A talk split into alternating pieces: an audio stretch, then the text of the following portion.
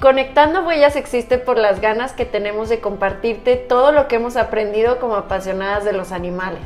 De la mano de los más fregones, te daremos toda la información que alguna vez buscaste y no encontraste para conectar más con tu peludo. Historias que inspiran, tips, recomendaciones, tendencias y todo lo que esté a nuestro alcance para que vivas el efecto transformador de tener una mascota.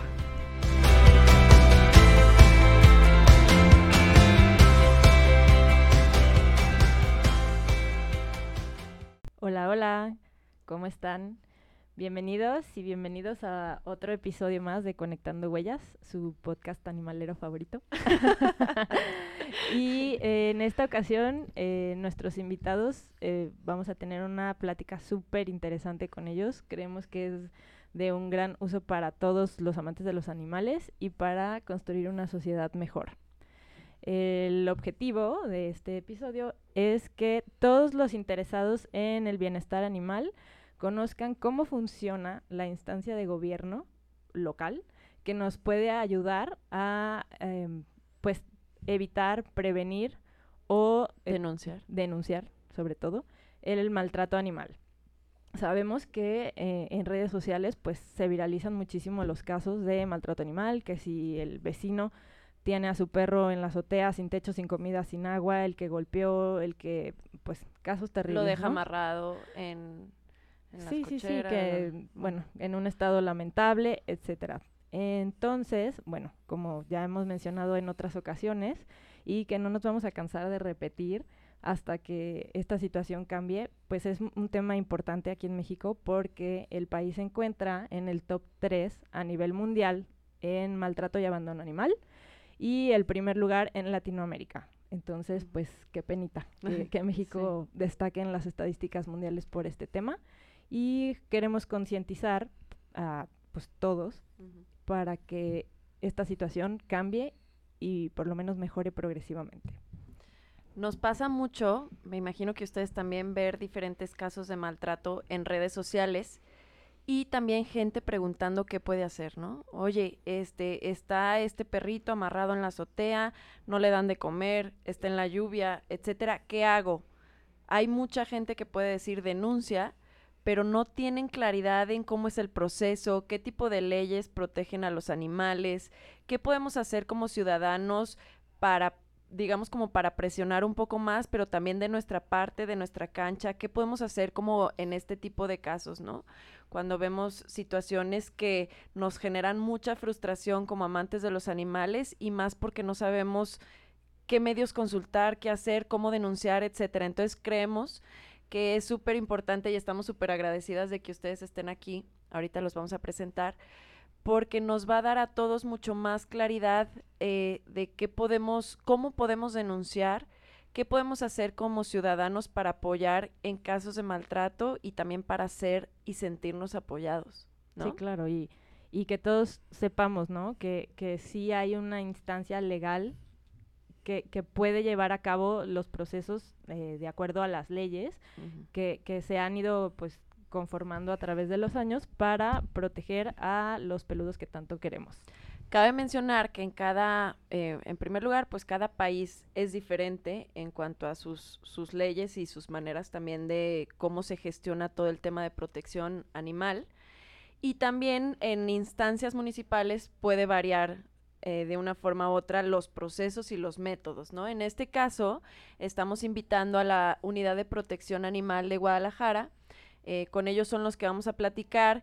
Vienen recomendados también por, por la fundadora de nuestra asociación, porque precisamente hay una buena comunicación y relación en cuanto a los casos de maltrato y abandono pero igual ya, ya les preguntaremos a ellos cómo, cómo es la diferencia entre uno y otro, eh, qué hacemos. porque, porque por ejemplo, es municipal. Exacto, si el caso de maltrato está en un, en un municipio, cómo hacer para, aquí, no sé, todas esas dudas que tenemos que no sabemos responder y que nosotras también las tenemos como, como tutores de mascotas y amantes de los animales, pues aquí las vamos a, a preguntar. Entonces déjenme les presento a nuestros invitados. Tenemos aquí a Víctor Villalobos, jefe de la Unidad de Protección Animal del municipio de Guadalajara.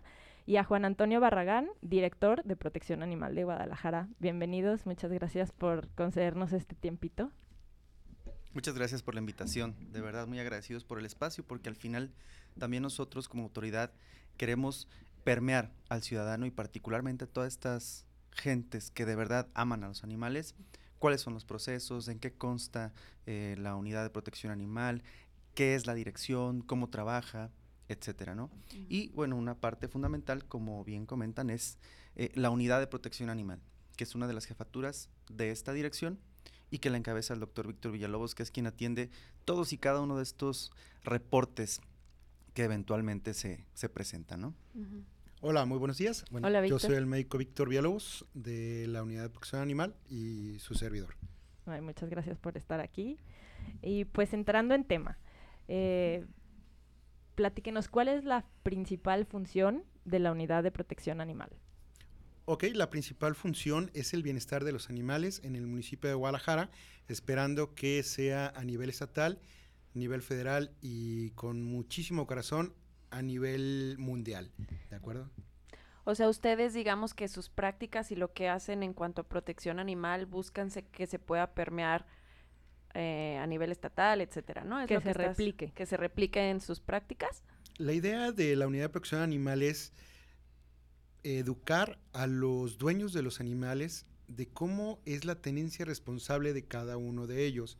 Es muy diferente tener un perro talla chica a un perro talla gigante porque son los diferentes espacios los que se ocupan, la diferente alimentación, la diferente distracción, dependiendo de la raza. También. El costo, claro. dependiendo de la raza, es el estado físico que tienes que tener tú como dueño para soportar el entrenamiento de un canino como él o de un felino en este caso. Claro, y que no sea abandonado, ¿no? O sea, la prevención. En su caso, entonces, ven tema de, educación, eh, concientización y por otro lado el tema de, del maltrato. La idea de la unidad de protección animal o el fin de por qué existe esto es porque el 70% de los reportes que nosotros recibimos en la unidad de protección animal es el desconocimiento de la tenencia responsable de los animales. Mm. Nosotros generamos una visita como profesionales médicos y generamos recomendaciones para que en una segunda visita veamos que ya los animales se encuentran en mejor bienestar, que tienen eh, mejores condiciones de vida a que un humano nos puede entregar o le puede entregar a un canino o a un felino o a diferentes Sí, porque hasta casos de caballos y ganado luego de repente les toca. La unidad de protección animal se ha encargado de todos los animales que ustedes se imaginen. ¿De qué? ¿Tigres? leones. pues, ay, que no tiene, o sea, grandes, Sí, sí, me imagino que hay. Me quiero regresar un poquito porque eh, mucha gente luego habla, ¿no? De el antirrábico. Y tengo entendido yo, desde mi punto, bueno, desde mi conocimiento de usuaria, que antes sí era el antirrábico, ¿no? Era, me dan un reporte que el perrito está vagando y que pues que quién sabe quién es, y entonces iba, este, pues el antirrábico, así conocido, ¿no? Y de hecho en otros municipios creo que sigue siendo el antirrábico.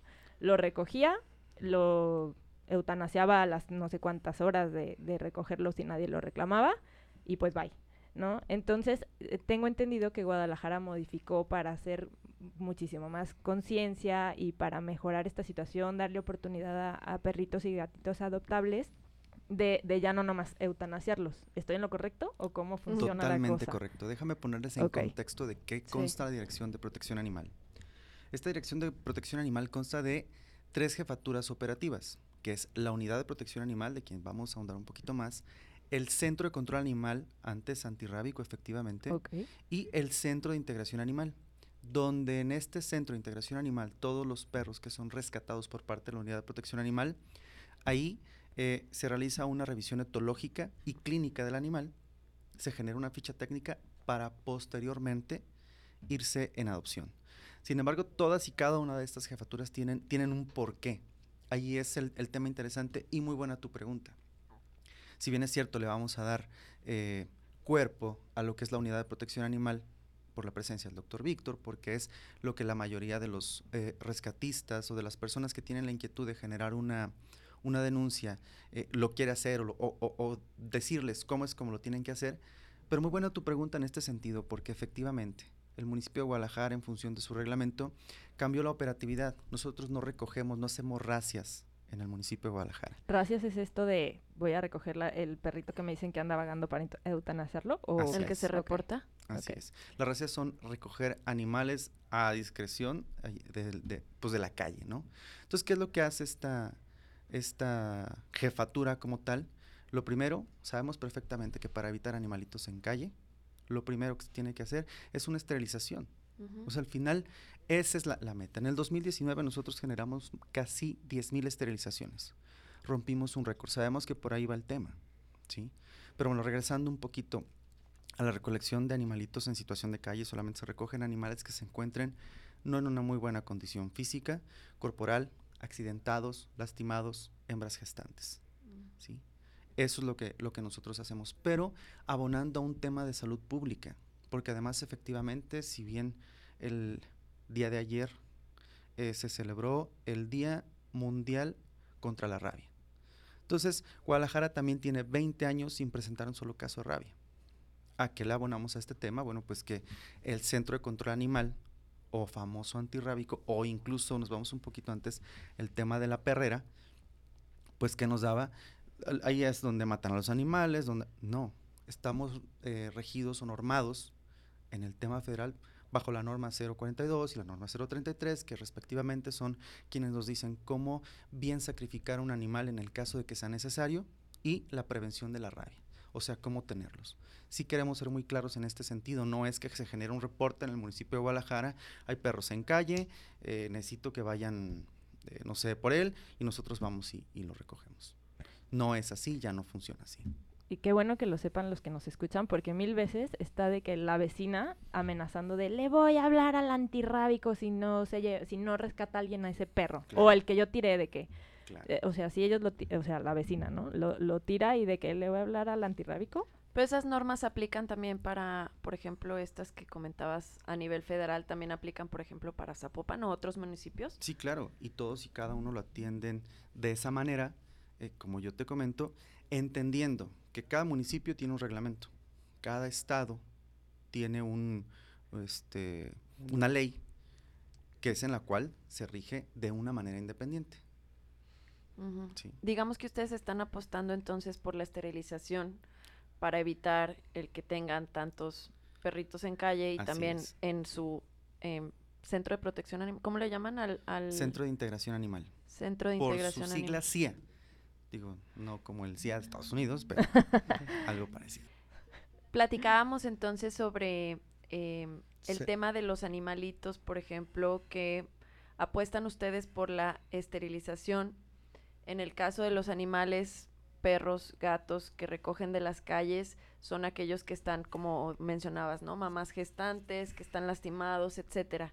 Pero mi pregunta, desde un nivel de preocupación eh, es cuando llegan a estos lugares, al centro de mm, integración animal, em, cómo están, cómo son las condiciones en las que están, porque también hemos escuchado que pueden estar en condiciones muy insalubres, muchos ahí juntitos, o sea, es, no los puedes rescatar de ahí. Mucho de esa información puede ser también, pues, pero creo que es, es un buen momento para que también nos aclaren cómo son las las condiciones en las que tienen los animalitos. Me queda claro que es diferente Guadalajara que otras instancias, pero platíquenos de las de ustedes. Mira, sí eh, se han creado muchos mitos en ese tema, ¿sí?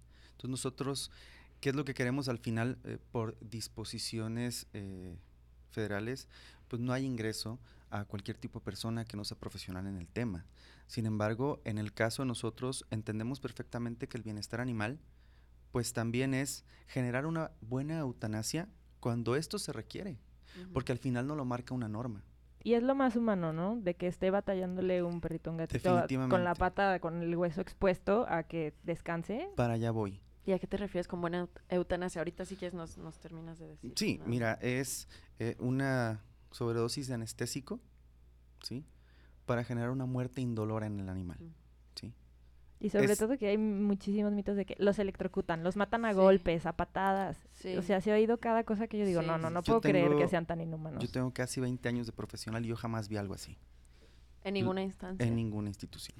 E, e, eso es, eso es definitivo, yo en lo particular no. Entonces, ¿qué es lo que nosotros eh, queremos permear al ciudadano? Bueno, pues que generen un reporte, particularmente en el Centro de Control Animal. Yo creo que aquí la tarea es de todos, ¿sí? Si bien es cierto, el 60% de los perros que se encuentran en calle tienen casa, ¿sí? Están perdidos. O, los dejan que los dejan salir. en la mañana que el perro sale, al final regresa, ¿no? Entonces, son los tipos de reportes que eventualmente atiende el doctor Víctor.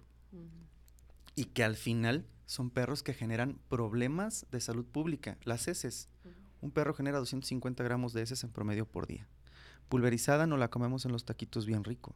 O la respiramos volando en el aire. Definitivamente, cualquier forma en la que nosotros podamos respirar o inhalar o comer las heces pulverizadas de los animales, pues ya es un tema de salud pública. Entonces es lo que nosotros queremos hacer, socializar. Porque además si hay animalitos en, en, situación de calle, sabemos perfectamente que podemos generar cualquier tipo de esterilización, campañas masivas, permanentes, en las cuales este, pues hay allí algún, alguna manera de, poder sacarlo, pues claro que, lo haremos.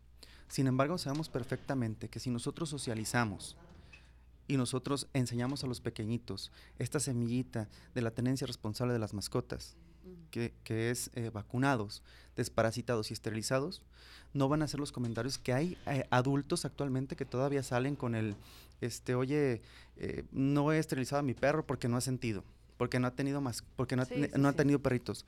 Todavía se agarra esta situación. No, y, y luego este machismo, ya saben, de, de no, no, es que va a perder su virilidad. El, los perros machos, y como para que ellos quieren su virilidad, ¿no? No, te, no se proyecten. Mi novio me mataría si esterilizo a mi perrito porque por sus huevitos, ¿no? Es importante, yo quiero hundar en esto. Los animales no, no, no saben qué es esto de la masculinidad o el mentalmente. Los únicos animales, porque también somos animales, que entienden esto, indican que son los koalas y los humanos. Somos los únicos que sabemos que si creen que nos van a quitar esa parte de nuestra masculinidad, vamos a perder todo. No, no es cierto. Eh, el tema es que cada animal que sea esterilizado, le vamos a quitar un problema de cáncer, en este caso cáncer testicular, en hembras, eh, cáncer cervicouterino, que es muy usual y lo estamos viendo más y más seguido en las clínicas veterinarias. Problemas de cáncer en mamas, en hembras. El proceso de... Hay un tema muy importante en los, en los machos que se le llama TBT. También en las hembras hay, venerio transmisible, pero en las hembras es un poquito menos complicado porque no se ve tanto en machos sí se ve. Si nosotros hacemos una esterilización temprana, le quitamos el chip hormonal al animal para que se esté montando con otro. Y podemos evitar que haya ese, ese tumor venéreo transmisible. Y creo que lo más importante es, si eres empático con los animales y quieres a los, a los animales, incluso si amas a tu mascota, por una conciencia colectiva esteriliza para que no veas tantos animales en la calle, ¿no? Claro. Pero bueno, también es... Es importante saber médicamente que nosotros tenemos una etapa para esterilizar a los animales. Necesitamos que también haya un desarrollo de cada tipo de animal. Eso indica que, por ejemplo, en gatos podemos esterilizar a partir de los cuatro meses. En perros podemos empezar a esterilizar desde los seis meses. ¿Para qué? Para que terminemos el desarrollo del animal, del, perro, es importante, ¿sí? Pero en muchas ocasiones, cuando vemos que los animales corren peligro para poderse cargar, lo podemos hacer lo más rápido posible. Eso es un proyecto que se tiene a largo plazo porque sabemos que si quitamos dos vientres de, de la calle, en este caso que se puedan cargar, estamos ahorrándonos fácil como aproximadamente 69 o 70 cachorros por cada camada de, de, o sea, por cada grupo de, hembras que están en la calle. Imagínate, saquen 60 o 70 animales por, por año del animal. Son muchísimos animales que vamos a quitarlos. Pero lamentablemente hay mucha gente que dice, no, es que no, lo, no quiero eh, esterilizarlo porque quiero tener una camada. No, es importante, no sabemos a dónde van a llegar esos animales, ¿de acuerdo? Sí, totalmente.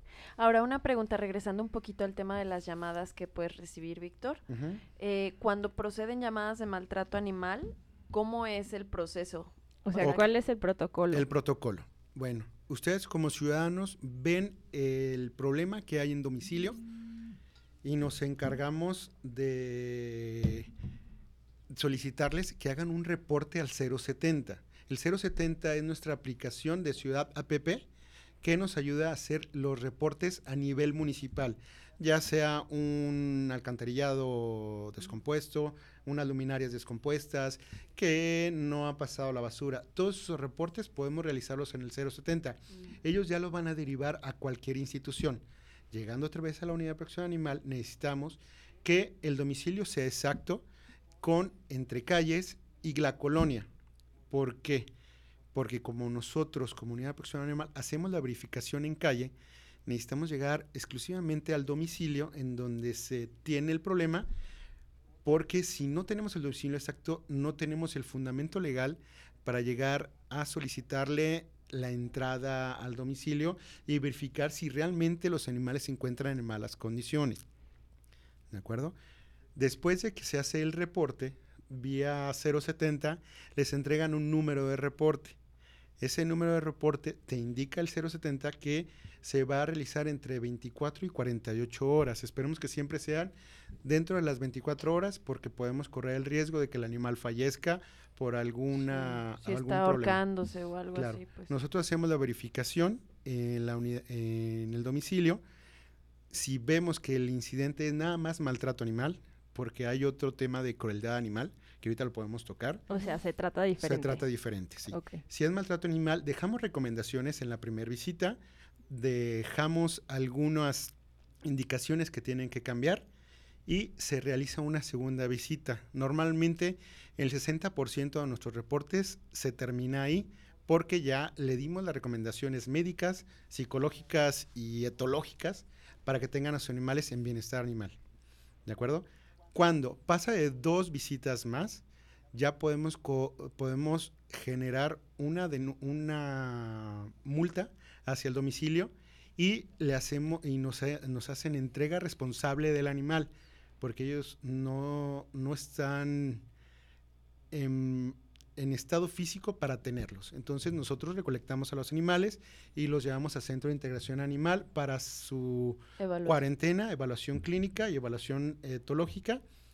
Y si todo está bien, les damos una segunda oportunidad, en este caso la adopción responsable, que también nos encargamos, Centro de Integración Animal se encarga de hacer la entrega responsable a las personas indicadas, ¿de acuerdo? Ok. Y, eh, por ejemplo, ya en el tema de crueldad, eh, ¿qué, significa? Es un protocolo diferente. el, maltrato animal es cuando nosotros podemos generar recomendaciones y que se puedan arreglar dentro de las primeras dos visitas. O sea, como de que, oye, ponle un techito, dale comer agua y no lo amarrado. Sí, En crueldad animal se le llama este, este tema es porque el animal puede correr peligro de 24 a 48 horas de muerte. Esto se tiene que generar un protocolo diferente. porque Si vemos que hay un animal en malas condiciones y que creemos que pueda morir dentro de las 24 horas, es generar el reporte a la unidad de protección animal y que nos apoyen a generar una carpeta de investigación en fiscalía en la calle 14 entre la 3 y la 5 para que Fiscalía nos apoye legalmente. Nosotros, Comunidad de Protección Animal, somos preventivos, somos municipales, pero el, eh, la Fiscalía, hay una agencia especializada en maltrato animal o de crueldad animal que se encarga a este tipo de, de, estos tipos casos que nos puede apoyar y ellos pueden tener la diligencia y hasta la pronta apertura del domicilio para poder quitar ese problema. ¿Y si pasa?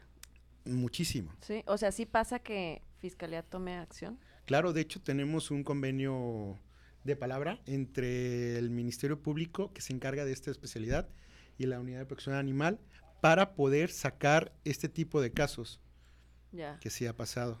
Oye, y nosotros como ciudadanos, por ejemplo, cuando hacemos el reporte, que es mi vecina, mi tía, etcétera, ¿no? O sea, hay, hay, hay, casos sensibles de que uno no quiere que se entere quién está haciendo el reporte. ¿Pueden ser anónimos o, o cómo? No son anónimos, no son anónimos. Se necesita tener los datos del, del reportante para que en un futuro usted reclame ese reporte para ver en qué quedó, en qué fundamentos quedaron. O sea, no le, nunca se va, el demandante, digamos, no va a saber el, eh, quién hizo la denuncia. Los reportes son confidenciales, ¿sí? Que quiere decir que el inspector que va a generar la visita no, este, no lleva los datos de la persona que generó el reporte.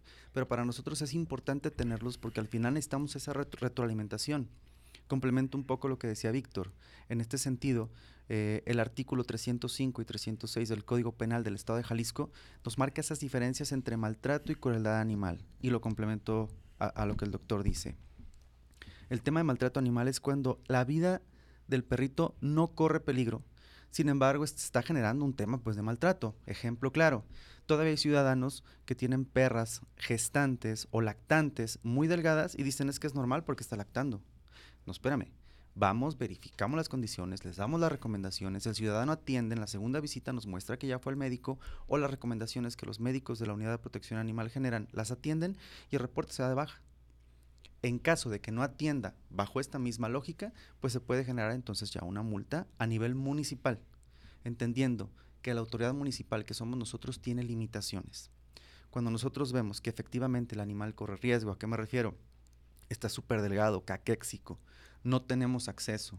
Los vecinos tampoco tienen acceso. Y hay un tema muy complicado donde sí verificamos que efectivamente corre la vida del animal peligro, se aplica eh, la aplicación del artículo 306, que es el que nos marca que si el animalito se encuentra en, peligro de morir, pues entonces vamos y generamos con Fiscalía una denuncia para que ellos nos apoyen. Aquí es... Ustedes. Así es. Nosotros, o sea... También, el ciudadano, o sea, nosotros entendiendo, claro, claro, porque al final, ¿cómo, ¿cómo debería funcionar? Si nosotros tenemos ese reporte, ¿sí? Y el animal corre peligro, nosotros podemos generar esta denuncia ante Fiscalía del Estado bajo ya un número de reporte. Lo otro que comenta el doctor Víctor, que es muy cierto. O sea, si tú ves que el animalito está ya en peligro, ¿sí? y que sabes que a lo mejor eh, nosotros tardamos horas en llegar, va, vamos a pedir el apoyo del ciudadano para que genere esta cultura de ir a, denunciar. Porque siempre es, denuncio y no me hacen caso. No, pues es que denuncia. O sea, lánzate a fiscalía y levanta tu denuncia. Claro, porque sucede lo contrario.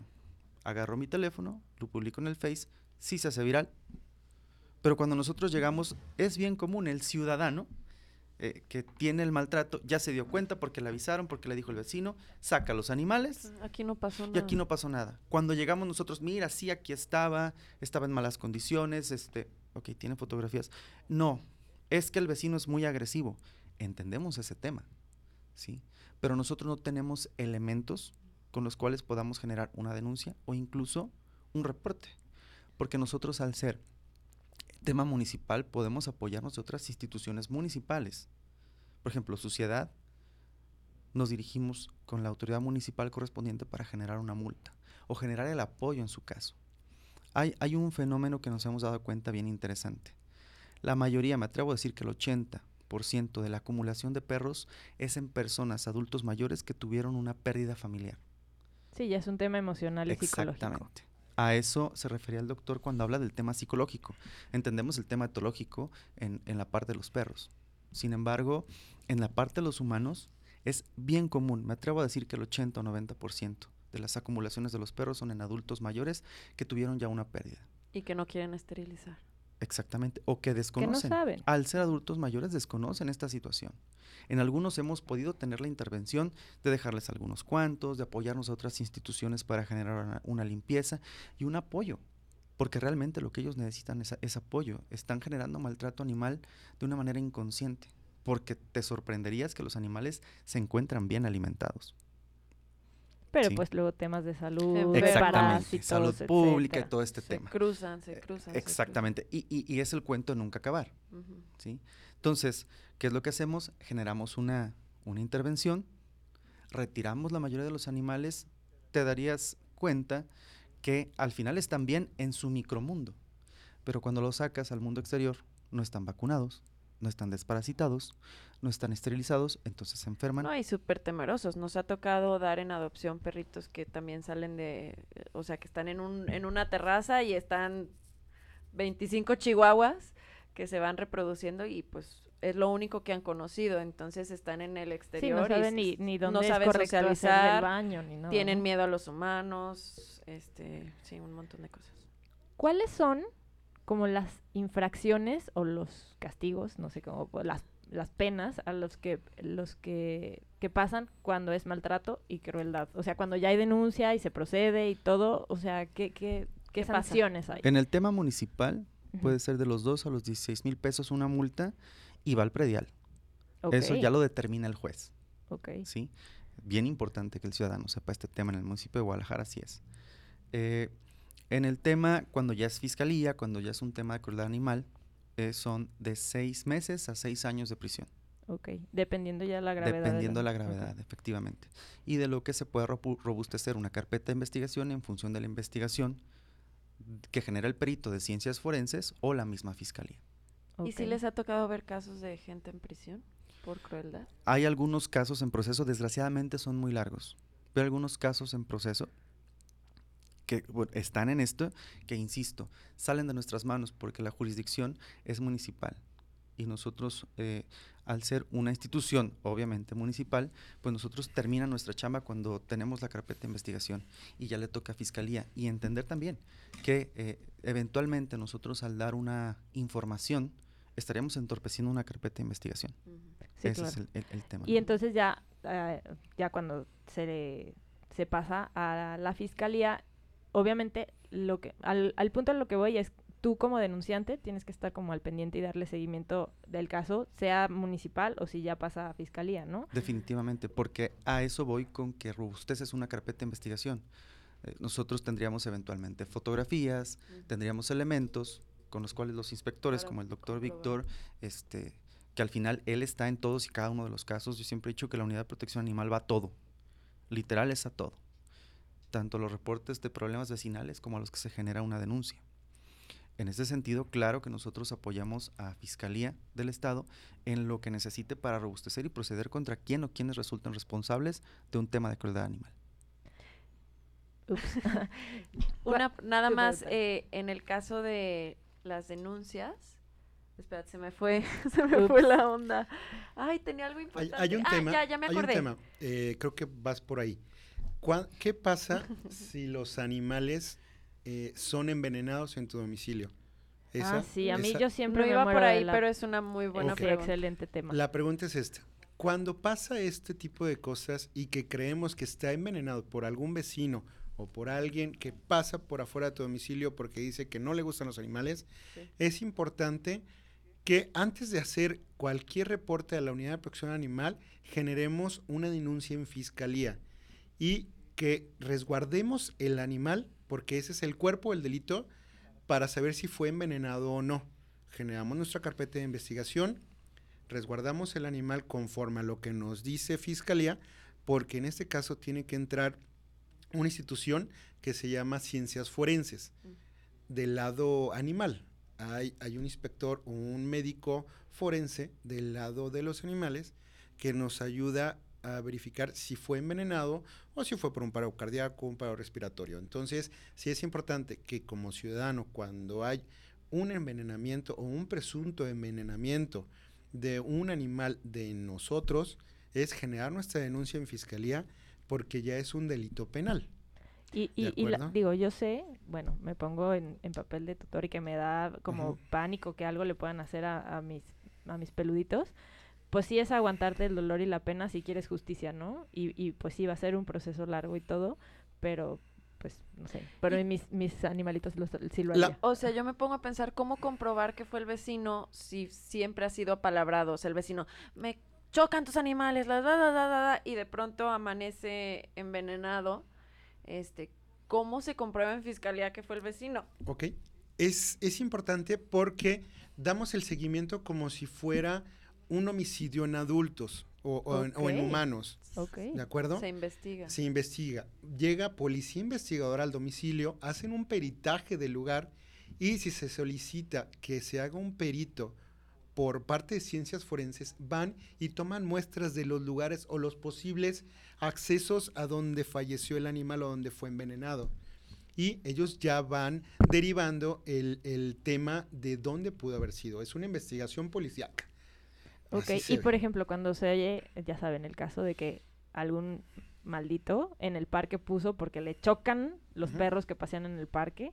Sí, en el O sea, ahí es organízate con todos los afectados. Pero ahí nosotros lo que solicitamos al, al, ciudadano es genera tu reporte con nosotros. Okay. Porque si bien es cierto, descubrimos veneno, que presumimos que es veneno, que no sabemos si es, nosotros tendríamos un antecedente y como una autoridad municipal tendríamos los elementos, porque nosotros al generar cualquier visita a cualquier domicilio, hacemos un documento donde generamos la visita, verificamos, tenemos testigos, etcétera. Cuando el tema ya brinca a una denuncia en fiscalía, los documentos que eventualmente podamos tener nosotros eh, son probatorios. En el caso que decías, mi vecino maldito me, me envenenó a mi perro, eventualmente puedes generar un reporte con nosotros y decir, oye, esta persona envenenó a mi perro, mira, dejaron veneno, no lo comió Aunque mi perro. lo sospeche, o sea, sospecho que mi vecino ahí, o, tengo que estar segurísimo. Es presunto. Exactamente, tienes que, estar seguro, claro, y perdón, pero eh, muchas veces, apliquémoslo al tema de humanos, ¿no? Él me dijo que me iba a matar. Ok, tienes videos, sí, tienes pruebas, puedes generar la denuncia, puedes hacer un montón de cosas, pues desgraciadamente no, nos consta. Muchos reclamos del ciudadano es este tema. Oye, es que no hace nada porque dijo que me lo iba a matar, etcétera. Desgraciadamente no somos la autoridad. ¿Qué si podemos hacer? Bueno, pues generar alguna, alguna evidencia. Pero en este caso, además de nosotros como una autoridad alterna, es Fiscalía del, Estado también. ¿sí? Fiscalía cumple aquí una parte fundamental y sí hacen su chamba. Sí. Aquí el tema es, insisto, ¿no? Incluso cuando nos sucede algo que nos roban un teléfono, que, ay, no, qué flojera. Sí es tedioso, es complicado, es difícil, pero ellos son la autoridad y sí hacen su chamba. En este caso, quiero indagar un poquito más y meter un poquito más de información. Es importante cuando nosotros hacemos una carpeta de investigación que tengamos pruebas, porque si no, una carpeta que no tenga pruebas es una carpeta que muy seguramente no va a proceder porque no hay una evidencia. Entonces, cuando pase este tipo de cosas, hay que solicitar toda la información que tú tengas. Por ejemplo, eh, tu perrito falleció o fue envenenado, presuntamente envenenado, en el patio trasero. Entonces, nadie toque nada, necesitamos ver primero al animal. Si hay algún indicio de alguna salchicha, alguna croqueta o algo que creas que está alterada, dejarlo ahí o recogerlo y presentarlo a centro de control, a, fiscalía, para que ellos te indiquen cuál va a ser el proceso de entrega a ciencias forenses, porque ciencias forenses genera un peritaje químico, un peritaje de la necropsia del animal y se genera un peritaje en el domicilio. Eso es importante. Toda esa información o esas evidencias que puedan recabar las personas te genera una carpeta de investigación más robusta y podemos llegar a realmente eh, meter a la cárcel a esta persona. Si yo, por ejemplo, voy con el vecino a reclamarle y traigo mi celular con el audio grabándose y, y la persona dice, pues es que me tenía hasta la madre, eso ya nos funciona para... Claro, fotografías, videos, audios. No, incluso... Nos ayudan más fotografías y videos porque estamos viéndolo. También es importante que si en el caso de algún par que está pasando esto, hay que apoyarnos o Fiscalía nos solicita información si vemos que hay cámaras del C5 o del C4. Si las verifican. A mí me tocó ya un caso en donde lo pudimos revertir o verificar sobre ese tipo de cosas de las cámaras. Vimos cómo fue el incidente. Por ejemplo, se me ocurre, ¿no? Ah, ya pasó en mi familia. El perro de mi primo ladraba mucho y los vecinos le dejaron una hojita de que o haces algo y callas a tu perro o te lo voy a envenenar. ¿Eso ya es una prueba? Claro, sí. O sea, ¿lo guardo? Pero ojo, lo determina Fiscalía, no nosotros. Nosotros robustecemos esta carpeta de investigación. Todos estos supuestos es un tema donde nosotros somos una autoridad que apoya este, la determinación que eventualmente Fiscalía determine, ¿no? Es importante indicar que si hay alguna amenaza, tú puedes levantar tu denuncia por amenaza. Ok. Y ya tenemos un antecedente. En el caso de que llegue a pasar algo, ya hay un antecedente y se corre, pueden correlacionar las carpetas de investigación. Ok. ¿Sale? Sí. O sea, en este caso es muy importante que todos sepamos que hay que denunciar, o sea, hay que buscar si hay como algo que no, ya nos está llamando la atención, que vemos una amenaza, etcétera, no nos esperemos a que suceda, sino ya directamente hablar al 070 en este caso y empezar a generar evidencia por cualquier cosa. Digo, cuesta trabajo porque a veces no lo hacemos, pero pues en lugar de luego luego subirlo, mejor denunciar y buscar que se que se pueda. Por ejemplo, si vemos que ya, ya hay una amenaza y denunciamos, ustedes pueden visitar a la persona o tendríamos que esperarnos o, cómo funcionaría eso. Tendríamos que, acuérdense que nosotros hacemos reportes de la Unidad de Protección Animal, son preventivos. Si ya tenemos amenazas, tenemos que generar una carpeta de investigación en Fiscalía del Estado. Ya. Nosotros se llaman reportes. Las denuncias, en este caso anteriormente se llamaban denuncias, ahora ya son carpetas de investigación. Es cuando tú las levantas por eh, amenazas, es, son antecedentes que podemos llegar a tener. Pero es del ciudadano ya directamente con fiscalía. el, la persona se entera, el, el, al que denunciamos en fiscalía, se entera de que nosotros lo estamos reportando. Si se genera una carpeta de investigación. Se tiene que generar la información de dónde está el problema, porque muchas de las veces hay una institución que se llama mediación hay municipal y hay estatal, que esa institución genera un vínculo entre el reportado, el reportante o los que tienen problemas, o se arreglan o se arreglan o hay algún problema administrativo. Entonces, eh, mediación, antes, bueno, se le llama eh, fiscalía, no me acuerdo ahorita el punto, el, el tema, ¿cómo se llama eso? Pero es, es para poder mediar o llegar a un fin eh, en negociación entre las personas. Algo me decías de los ladridos entre los entre las personas, entre los animales, que, entre que el vecino ya no aguanta tu perro porque Muchos de los reportes son esos. Oye, es que el perro ladra a las 24 horas. Hay que estar en el entendido que los animales, por la naturaleza de cada animal, pueden ladrar o generar algún sonido dependiendo de, del, animal, pues en este caso. Y muchas de las veces sí, los ladridos puede ser porque les falte algo, les falte comida, les falte agua. Pero cuando un animal está en malas condiciones, ese animal no va a ladrar. Ese puede llorar, pero si el perro ladra muy fuerte, un ladrido intenso, eso es indicativo de que es un animal sano, que muy seguramente está cuidando su casa, porque el instinto de los animales es cuidar el lugar donde le están dando de comer o donde está habitando. Su territorio. Claro, es como si yo... El, perro ladra. Claro, el perro ladra y es la comunicación de ellos. Es como yo les digo a mucha gente, eh, pues ya no hables en tu casa. Entonces es tu derecho de estar hablando, de comunicarte. Es su derecho de comunicarte, decir, mira, hay una persona afuera de, tu, de mi casa que, que muy probablemente me quiere robar y yo te ladro para que te levantes. Es así. Entonces, como nosotros también, el cuidado ciudadano que estamos en cada casa, cuando pasa algo así, nosotros salimos a las calles. Los perros también ladran, oye, hay algo allá afuera, chécalo. Es bien común que se generen este tipo de reportes. Como les comento hace un momento, vamos a todas. Entonces, cuando vemos que el perro está en buenas condiciones físicas, de salud, y que el caso que comenta el doctor Víctor se da, entonces es cuando mandamos a mediación. ¿sí? Ah, Porque el reporte casi textual en algunos momentos ya común es eh, perro eh, que se encuentra ladrando porque está en malas condiciones o ladra de una manera tan triste que no tiene alimento. Y pues digo, ya en función de la experiencia, además de que los médicos ya saben que, que como comenta el doctor Víctor, pues un perro que ladra es porque está en buenas condiciones, ahí es donde tratamos de mediar. Pero insisto, vamos a todas para precisamente mediar. Entonces, eh, ahora sí que la expectativa que tiene el ciudadano de que la unidad de protección animal recoja a un perro porque ladra, pues obviamente nunca se va a dar, ¿no? y generamos ahí este tipo de mediación. Y esto también abona a un tema de una tenencia responsable, o sea, conoce cuál es la naturaleza de un, pues, de un animalito, ¿no? Que eventualmente si ladra, pues también te puede ayudar como pues también cuidar el sueño de las personas también es... Sí, claro, y tener así como conciencia de que a tu vecino le puede molestar. Claro. Que, que el perro tenga cierta ansiedad y esté ladrando compulsivamente, ¿no? Claro. Eso lo puedes cambiar sacando a tu animal tres veces al día, dependiendo de la raza que Llevarlo tengas. a pasear. Sí, pasearlo. Sí, claro, pasearlo, cansarlo. Si no tienes el fundamento de cansar un perro, ve qué raza ocupas. Si eres, bueno, yo mi complexión es gordita, pues no me voy a poner un pastor belga que me va a sacar a pasear a mí en vez de yo sacarlo. O sí, para Yo voy, yo voy a traer un perro que se canse un poquito más, un chihuahua, puede ser un, Un pug. un pug que, que Sí, más no- de compañía. que, que lo saque No a dar la vuelta a la manzana A y que ya esté cansado a media manzana.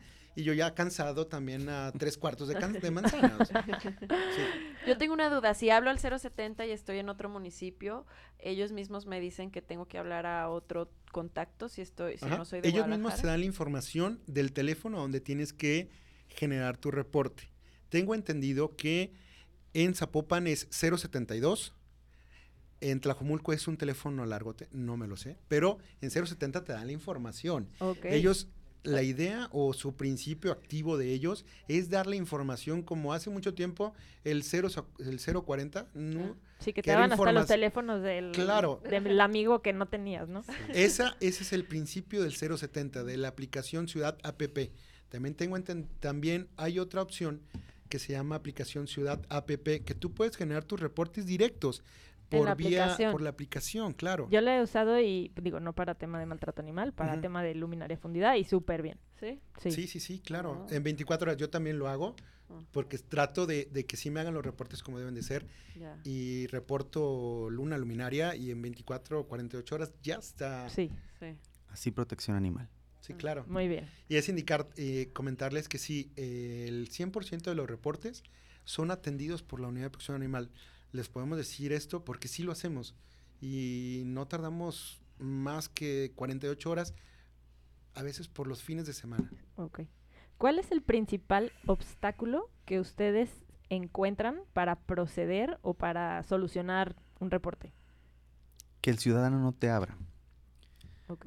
Y pues no hay manera de... de- Definitivamente, porque mira, muchas veces llega el inspector con el documento, hojas de aviso que nosotros les decimos, donde les pedimos que por favor se comuniquen, ya que tienen un reporte de maltrato animal. Es totalmente un tema amable, no quiere decir que se vayan a multar, ni mucho menos, para darle la asesoría que, que eventualmente puedan necesitar. Entonces, no nos abren, y es vuelta tras vuelta tras vuelta. Mm. Eh, cuando nosotros iniciamos la, la administración, eran en promedio 3.5 visitas para solucionar un problema. Hoy estamos en 2.3 y a la baja. Ay, qué maravilla. Definitivamente sí. Entonces, vamos, es en ese sentido. Los ciudadanos de Guadalajara que nos estén escuchando, si encuentran, tienen perrito y encuentran un documento por parte de la Unidad de Protección Animal donde le solicitamos verificar las condiciones, es nada más eso. Efectivamente, muchos dicen, es que no puedes ingresar a mi casa a la fuerza. Efectivamente, no podemos ingresar. Nos muestran a sus, a- a sus animalitos, les damos la asesoría que eventualmente necesiten para dar de baja un reporte, entendiendo que desgraciadamente el 50% o más de los reportes que se generan son problemas vecinales. Realmente no hay tema de maltrato animal. Ok. Ahora, como ciudadanos, ¿qué recomendaciones nos dan eh, para que nosotros, digamos, podamos apoyar y contribuir a pues, menos animalitos en la calle, menos casos de, maltrato, etcétera? Vacunar, desparasitar, esterilizar y visitar a nuestro médico veterinario seis veces, perdón, una vez cada seis meses. Eso es bien importante. ¿Qué es lo que hace la Dirección de, Prote- de Protección Animal en este tema? Y voy a abrir otra arista en esta situación. El Centro de Integración Animal, además de dar en adopción a los perros, su trabajo es socializar, que es lo que hacemos. Generamos eventos. Desgraciadamente el tema de la pandemia pues, nos detuvo técnicamente la mitad de la administración. Sin embargo, eh, nosotros vamos, ya empezamos a, a- a trabajar. Haz de cuenta, nosotros invitamos a los ciudadanos a que vengan y que se lleven una capacitación básica. En cinco sábados van con sus animalitos y se llevan una capacitación básica, porque precisamente este tema de los perros que ladran es porque tenemos perros que no son ad hoc a la casa o a las condiciones que eventualmente nosotros les podemos generar. Efectivamente, cuando damos un, un perrito en adopción, nos llega un perro, se genera una ficha técnica. En esa ficha técnica nosotros sabemos si este perro convive con gatos, convive con niños, si es hiperactivo, no es hiperactivo. Cuando una persona llega a solicitar la adopción, vemos que encaje lo que le puede ofrecer este ciudadano con las necesidades que tiene este perro. Entonces es un abono que nosotros le damos a, no tener perros en, en, la calle. Al abrir este panorama de que el Centro de Integración Animal y particularmente las oficinas de, la dirección no sean nada más eh, oficinas administrativas, sino que abonen. Tenemos aulas en las cuales eh, pasamos películas, el mismo personal que nosotros tenemos les enseña a los pequeños, ¿sí? ¿Qué es eh, la tenencia responsable de las mascotas? Porque sabemos perfectamente que este tema lo tenemos que sembrar. Es una semillita que además es cultural y de educación. No, y todos lo que buscamos es vivir en una sociedad y en una ciudad mejor, más empática y más feliz, ¿no? Porque yo sufro cada que veo el perro atropellado que digo, no, o el perro sí que está cruzándose la calle. Sí, sí. Definitivamente. Son, eventualmente sucede, son accidentes, como nos puede pasar a cualquiera. Pero que sea un perro en situación de calle, pues ahora sí que quién lo ayuda, ¿no? La institución efectivamente está, vamos, verificamos las condiciones. Desgraciadamente las lesiones que un carro le causa a un perro pues normalmente son mortales, ¿sí? Entonces va en ese sentido, pues, que nosotros además de tener un centro de control animal que atiende salud pública, una unidad de protección animal que atiende particularmente reportes de maltrato animal y que ya llevamos un gran avance en eso, nuestra tercer eh, parte es cómo socializar, qué decirles a los pequeñitos y que sepan perfectamente cuál es la tenencia responsable. ¿Y qué nivel de participación o de interés han tenido ustedes en estos eventos? Eh, o sienten que hace falta difusión, porque yo, por ejemplo, no conocía que ustedes tenían este tipo de eventos. Sé que tienen eh, perritos en adopción eh, y, los promueven en redes y todo, y también este, campañas de esterilización y todo, pero no sabía que tenían este tema de educación, entonces está padrísimo saber que, no sé, que... Fue un, proyecto, fue un proyecto que nosotros iniciamos. Desgraciadamente en el tema de, de hacerlo ya institucional, pues obviamente te lleva tiempo. Llega la pandemia. Y recurso. Y recurso. Llega la pandemia y la pandemia nos, nos limitó año y medio, literal. Entonces nosotros ya teníamos, por ejemplo, las sillitas para los pequeñitos, este, para incluso hacer cursos de verano. Generar convenios con cultura y con educación municipal para atraer gente, ¿sí? Y que entonces nosotros trabajar estas tres direcciones, educación, cultura y protección animal para generar contenido. ¿sí? Sabemos perfectamente también que ir a las escuelas de los pequeños e informarles de qué se trata, de 10 escuelas, vas a una y en cada una un niño te entendió, ya le abonaste. Claro. Sí. Y ahí yo creo que esa puede ser una buena mancuerna. Habemos muchos voluntarios que también podemos apoyar en el tema de concientización, ir a escuelas, ir a, con gente, etcétera, ¿no? Entonces, pues muchos ciudadanos que se interesan muchísimo por este tema, ¿no? De, de o los de que no pueden porque el caso viral y quieren saber cómo ayudar, pero a lo mejor no se animan, no tienen la disposición, el dinero, el tiempo para rescatar y rehabilitar a ese perrito, pues saber que hay otras maneras en las que puedes abonar a la sociedad en este tema, ¿no? Definitivamente, permear la información y ser más consciente, porque sí, hay veces que pues uno rescata y quiere darlo luego, luego para que alguien lo salve, pero se trata de involucrar a la sociedad para que sea más consciente de lo que involucra otra vez todo el tema del maltrato, de, la, de los perros en la calle, de los gatos, etcétera, ¿no? De la esterilizada, etcétera. Entonces, lo importante también es que nos involucremos todos como, como gobierno y como sociedad para hacer acciones que puedan tener un mayor impacto, pero que también la gente pueda ser cada vez más empática y consciente de lo que involucra todo el tema de protección, tenencia responsable, etcétera, ¿no? Definitivamente, porque mira, lo platicábamos fuera del aire, un eh, buen amigo reportero, en una entrevista que le hacían, eh, perdón, le entregaban un reconocimiento y él decía, yo invito a que todas esas personas amantes de los animales que se encuentran un perro, hagan la tarea completa, ¿sí? Vacunen, esterilicen, desparasiten, manténgalo unos días en su casa mientras se genera la adopción, porque no va a haber autoridad municipal, estatal ni federal que pueda recolectar a todos los animales en calle y, da, y darlos en adopción. No, ni asociaciones, a nosotros nos pasa no, no, nos damos abasto. Digo, en general, totalmente de acuerdo. Ni en el tema público ni privado va a haber eh, espacio en el que quepan todos los animalitos que se encuentran en calle. Pero ¿qué sí podemos hacer? Hacer la tarea completa. Si nuestra capacidad es de uno, adelante. Las esterilizaciones en el municipio de Guadalajara son gratuitas. ¿Cómo, ¿Cómo, pueden ir a esterilizar ahí con Mira, hay que hacer una cita al 33 1201 84 25, terminación 26 y 27. Ahí te dan cita. Antes era la persona como llegara eh, sin problema. Desgraciadamente con este tema de la pandemia, la salud pública, eh, pues se nos complicó un poquito. La mesa de salud nos dijo que nos dio ahí recomendaciones, horas por cita, espaciadas una cada media hora. Son gratuitas. y aparte, pues mejor que sea por cita en lugar de estar ahí toda Esperando la mañana 18 Es que sabes cuál es el tema también. La agenda es muy larga. Pues el, tiempo es, es, es, mucho que Tienes se tiene que esperar. claro. ¿Dónde están ubicados para, para saber cómo también? Tenemos dos espacios. Uno es en Puerto Melaki Vergel, donde está el antirrábico. Ok. Sí, ahí, es, eh, ahí, ahí está el, el, área donde se generan las esterilizaciones eh, eh, siempre, de manera permanente. Y en la, en la Dirección de Protección Animal, a un costado del Parque González Gallo. Ya. Ah, ahí también tenemos. Si yo soy de otro municipio, ¿puedo ir a esterilizar a mi mascota? Sí. Sí, nada más hay que ir a, hay que hacer tu cita. Todo el proceso. Sí. Nada más sí, este, reiterar, bueno, pues que el tema de repente no es focalizado. Nosotros no hacemos distinción de municipios porque sabemos perfectamente que los animalitos que se encuentran en situación de calle desconocen el tema de, de, fronteras, ¿no?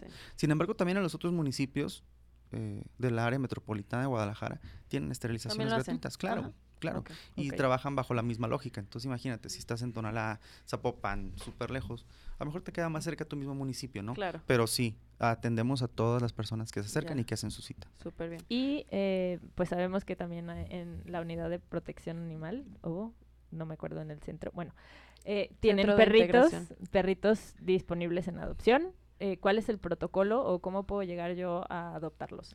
Mira, eh, ahora con este tema de la pandemia, nosotros publicamos en nuestra página de Facebook Protección Animal Guadalajara eh, todos los lunes cuatro animalitos. Y ahí este, verás todos los que se encuentran.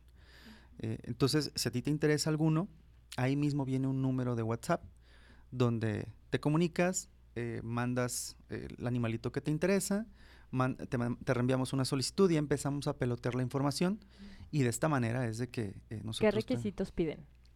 Mira, nada más que tengan el espacio, como te comentaba, tienes gato, ¿qué animal te interesa primero?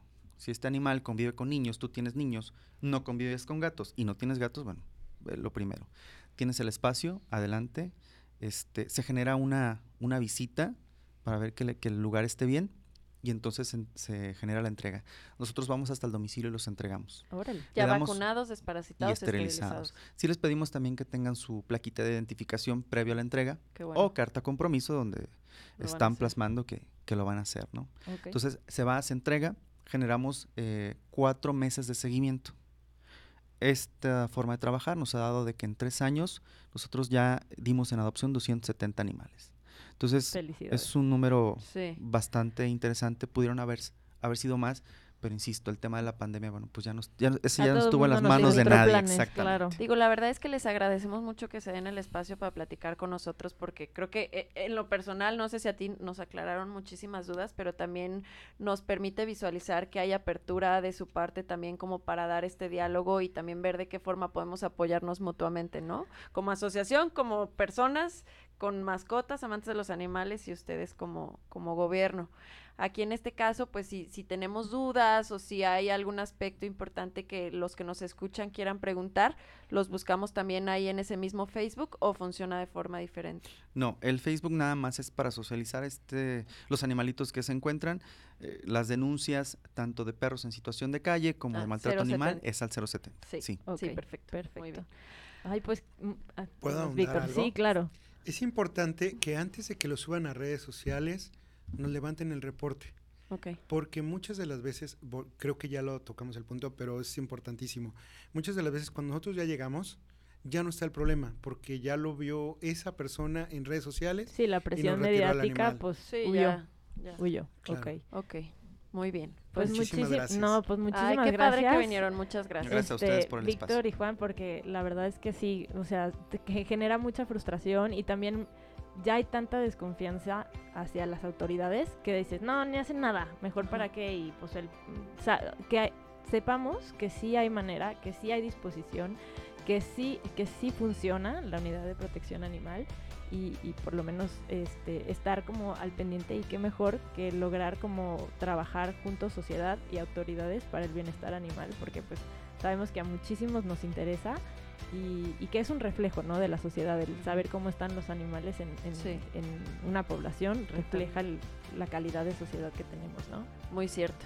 Totalmente de acuerdo, reitero. Muchísimas gracias por el espacio. la verdad es que para nosotros es muy importante socializar qué es lo que hace la dirección y precisamente esas dudas que ustedes tienen y que sacamos aquí, mucha gente las tiene, ¿no? Sí, definitivamente. Definitivo. Entonces, reitero, gracias por el espacio. gracias a ustedes y pues ya nada más recordarles que nos sigan en nuestras redes sociales. Estamos como Educan Oficial en Instagram, Facebook, TikTok, YouTube. Este, este episodio también se, se presenta en YouTube. Y pues gracias por escucharnos en este episodio y Muchísimas si tienen dudas, háganlas. Gracias. Bye bye. Gracias. Hasta luego.